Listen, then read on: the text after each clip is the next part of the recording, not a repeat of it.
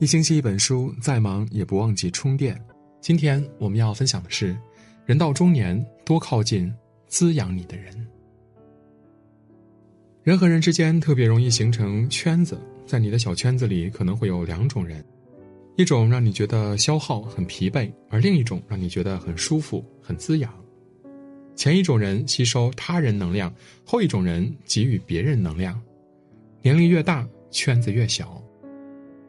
人到中年，那些消耗自己的，也懂得远离和舍弃了，余生只愿意靠近能滋养自己的人。整理人际关系，一杯咖啡的时间就够了。这本书中写道：“能量是宝贵的资源，损友会像水蛭一样附在人的身上，慢慢的吸走你的能量。一个负能量的人，伤害的不仅是自己，也会让周围磁场变得紊乱和糟糕。深以为然。”这些人或许是你身边整天聊八卦、爱抱怨的同事，或许是你身边整天喊喝酒、吹牛、侃大山的朋友，甚至是你身边至亲至爱的亲人。去年，父亲由于喉部囊肿做了一个手术，住院期间呢，母亲在医院陪床，可是陪了没两天，父亲就打电话给我说：“快让母亲气死了，坚决让她回家。”母亲爱唠叨一辈子了，即使在医院里还是一样的唠叨，埋怨父亲。整天喝酒抽烟，看现在自己遭罪不说，还得花钱看病，老了老了，跟着你一辈子不享福，还到医院里伺候你。我说的你不听，儿女们说的你也听不进去，看住院了不？自己不肃静，还影响孩子们工作，句句戳心，身体上疼，心口里更是憋得慌，难免着急发火，惹得父亲根本没法静心养病。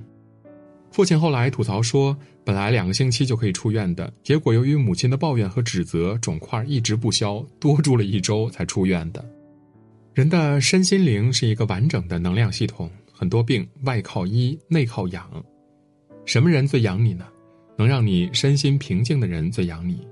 负能量的人就像一个黑洞，跟他们靠得太近，自己也会莫名其妙的情绪化，整个人都感觉身心俱疲。对于亲人的消耗，有时我们往往很无力，想逃却又无处可逃。但是对于爱情、友情，一定要靠近滋养你的人，远离不断消耗你的人。年轻的时候不懂，总觉得朋友越多越好。慢慢的，到了一定年纪，人就学会了保护自身的能量，懂得什么才是最舒服的生活方式。作家苏秦说：“不必把所有人请进生命里。”砥砺起必多，一必胜万年。错的人彼此损耗，对的人互相滋养，让彼此成为更好的自己。人和人之间就存在着这样神奇的能量磁场，你是谁就会遇到谁。你生命当中遇到的每一个人都会或多或少的影响你。当一个人内心美好而有力量，他的磁场也会带动万事万物变得美好起来，靠近他的人也会变得。澄澈明媚。我有一个老友，正是这样的一个人。由于工作关系，他远赴异乡打拼，老婆孩子不在身边，但是他自己一个人却活得像一支队伍。每天早晨六点半起床运动，工作起来也特带劲，整天大嗓门他手底下的人都不会偷懒磨洋工，而且他自己一个人生活也从来不会凑合，经常自己做饭。最爱吃的那口就是油泼面，就像他自己的生活，每一天都油光满面、热气腾腾的。我要是哪天心情低沉了，和他聊两句，他三言两语就把我说的心里头透亮透亮的。他常常开导我：人嘛，活的就是精气神儿，只此一生必须热情。你是自己一切的主宰，你必须纯粹自己、庄严自己、提升自己，把自己活成小太阳，暖己也暖人。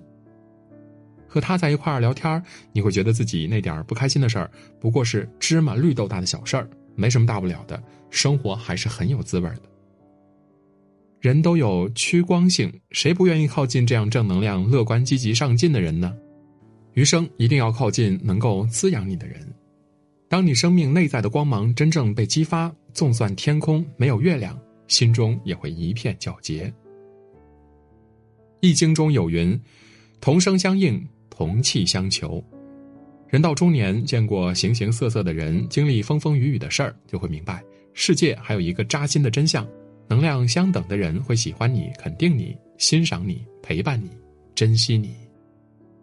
能量比你低的人会怀疑你、否定你、评判你、攻击你；能量比你高的人才会理解你、包容你、守护你、扶持你、成就你。